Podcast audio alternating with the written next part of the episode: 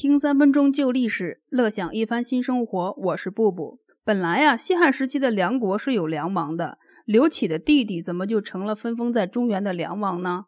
西汉刘邦学习了秦朝覆灭的教训，他规定啊，分封诸王的时候，只能分封刘氏家族之内的子弟。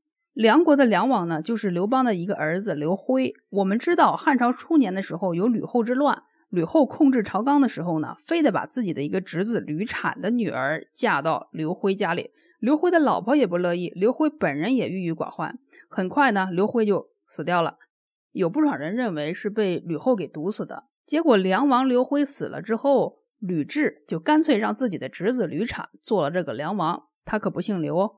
这个吕产获封梁王之后呢，他又不到梁国去就任，依然留在长安都城做个太傅。吕后这一党越来越过分，很快吕后这一族就被绞杀了。之后呢，汉文帝刘恒就被大家从代国给迎到都城长安来了。刘恒，文帝嘛，他的小儿子刘胜就做了这个梁王。可是这个刘胜在梁国呢，英年早逝，从马上一不小心掉下来就给摔死了。他的太傅呢很有名，叫贾谊。贾谊因此郁郁寡欢，也死掉了。景帝当了皇帝之后，他很重视这个派到梁国去做梁王的亲弟弟刘武。梁国呢向来是重要之地，中原粮食大省啊，也就是现在的河南。刘武在梁国成长的时候呢，景帝正在处理七国之乱。打仗还得靠亲兄弟。刘武在七国之乱中可以说是正面对敌。虽说周亚夫也立了汗马功劳，但是周亚夫靠的是兵法和时机，而刘武靠的是兵力。当然，这些在景帝刘启的心中十分清楚啊。仗是打赢了，本来打仗的就是皇帝的亲弟弟，赏物可赏，刘启就赏了一座跟自己的座驾差不多的车马，算是豪车吧。结果刘武他不知道谦虚，特别的虚张声势，自高自大。刘启早晚知道有这么个事情，后来呢就拒绝了梁国的来使汉安国的觐见。他说：“你们做臣子的不好好辅佐自己的领导，做出这么不像话的事情。”